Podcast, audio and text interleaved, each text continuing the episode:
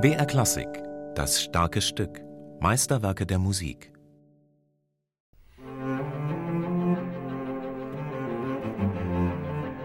Wie bekannt war Beethoven im fürstlich-rasumowskischen Hause sozusagen Hahn im Korbe.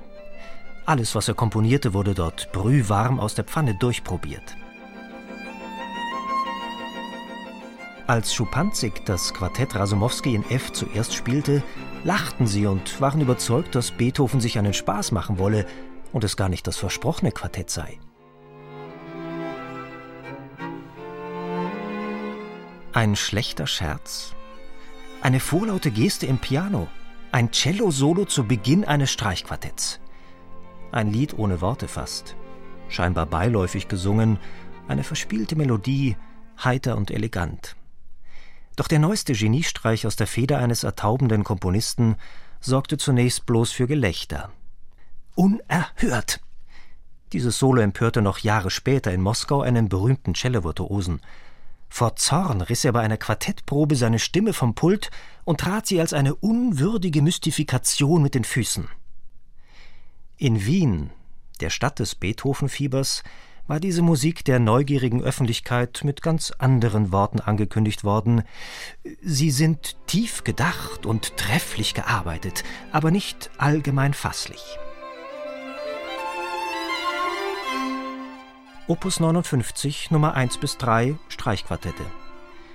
Das mit der Nummer 1 in F-Dur erklang 1807 zum ersten Mal bei einer Akademie in Wien im neu erbauten Wiener Palais eines adligen Gönners. Fürst Andrei Kirillowitsch Rasumowski. Russischer Gesandter, Kunstsammler, ein dilettierender Geiger. Zu seinen Bediensteten zählte bald das erste professionelle Streichquartett der Musikgeschichte, versehen mit einem Vertrag auf Lebenszeit der allerdings frühzeitig und unerwartet wegen des Brands des fürstlichen Wohnsitzes in Wien und der nachfolgenden finanziellen Misere aufgelöst werden musste. Später. Vorerst widmete sich das Schupanzig-Quartett nach anfänglichem Gelächter mit großer Ernsthaftigkeit der Musik Beethovens. Den Streichquartetten Opus 59, gewidmet dem russischen Gesandten Rasumowski. Mein Name ist Eckhard Runge, ich bin der Cellist vom Artemis-Quartett.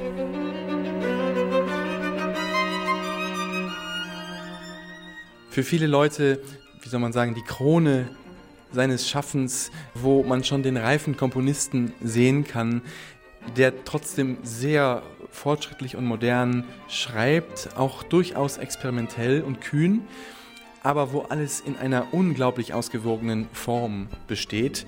In den späten Quartetten fängt er an, wie irre zu experimentieren und wird also total abgedreht, total freakig. das Flickwerk eines Wahnsinnigen. Verrückte Musik, Romanquartette. Die Nachwelt war entgeistert. Beethoven der Kryptische? Man höre die ganze Zeit ein Orchester, bemerkte Romain Roland einmal über die neuartigen Klangdimensionen, die Beethoven sich im Opus 59 erschlossen hatte. Ein anderer hatte die Vertonung von Meisterwerken der Weltliteratur von Cervantes, Goethe und Jean Paul aus dem Gedankenspiel solcher Art erhaben und tiefsinnig bewegten Geistes klingen gehört. Auch wenn die vermeintlich literarischen Vorlagen des Wiener Klassikers noch gar nicht zu Papier gebracht worden waren. Und Goethe? Dieser Klassiker setzte unter dem Eindruck von Opus 59 eine seitdem viel zitierte Formulierung über das Wesen des Streichquartetts in die Welt, er höre vier vernünftige Leute sich unterhalten.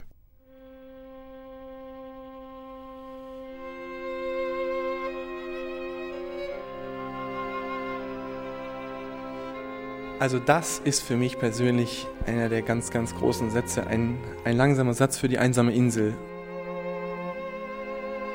Beethoven schafft es einfach mit einer unglaublichen Einfachheit, so eine anrührende Schönheit zu erzeugen.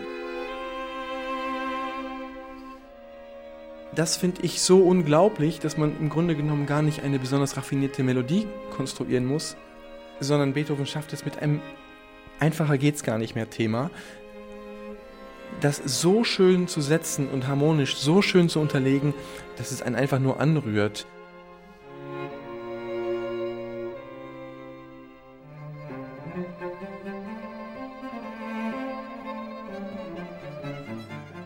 Er machte sich anheischig, in jedes Quartett eine russische Melodie einzuflechten, überlieferte ein Freund des Komponisten anekdotenhaft. Klang da etwa aus dem Thema des vierten Satzes des F-Dur-Quartetts ein russischer Volksgesang? Gefunden hatte Beethoven diese Melodie in einer Sammlung. Er verpflanzte das melancholisch klagende Lied von Moll nach Dur, versah es mit einer neuen Bezeichnung Allegro, und der dazugehörige Text schien wie ausgelöscht. Die mit anklagendem Unterton vorgetragene Geschichte einer traurigen Bojarin. Ihr Sohn war aus dem Krieg im Dienst des Zaren zurückgekehrt, vorzeitig gealtert, nicht etwa aus Sorge um Frau und Kind, sondern aus lauter Sehnsucht nach der Heimat. Doch die Texte der russischen Bauernlieder kannte Rasumowski vermutlich ohnehin nicht. Er verbrachte die meiste Zeit seines Lebens fern seiner Geburtsstadt St. Petersburg. Ausgerechnet eine Affäre mit Wilhelmina Luisa von Hessen-Darmstadt, der späteren Zarin, hatte zu seiner Verbannung geführt in die Fremde strafversetzt als Gesandter in Neapel, Kopenhagen, Stockholm und Wien, wo er bereits 1797 Beethovens Gönner wurde.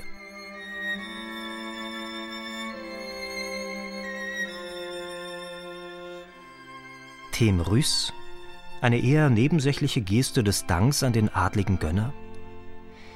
Doch der Komponist hielt sich ansonsten fern von seinem russischen Gönner, Rasumowski, so munkelte man, war bekannt als Feind der Revolution und Frauenheld.